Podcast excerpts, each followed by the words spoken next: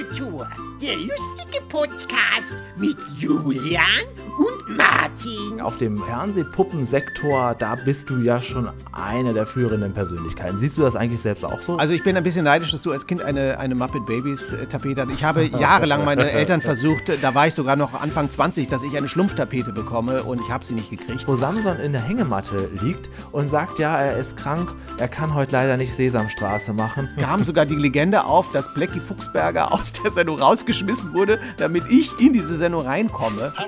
Ja, du, äh, ich bin's. Pass mal auf, eine Frage.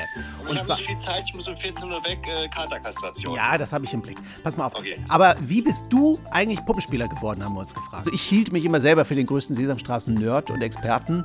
Weit gefehlt, es ist Julian Schlichting. Und du bist Elmo, du bist der Star der aktuellen Sesamstraße. Dass ich äh, einfach nur das Opfer eines riesengroßen Missverständnisses bin. Das sieht so aus, als ist das das Produkt, mit dem du bald deine Figuren entstaubst. Ähm, das, ja, es Das sieht aus. Jetzt, jetzt kommen die richtig alten Geschichten raus. Popkultur mit Martin Reinl und Julian Schlichting. Ab 1. Juni auf sämtlichen Podcast-Portalen und auf YouTube. Sensationell.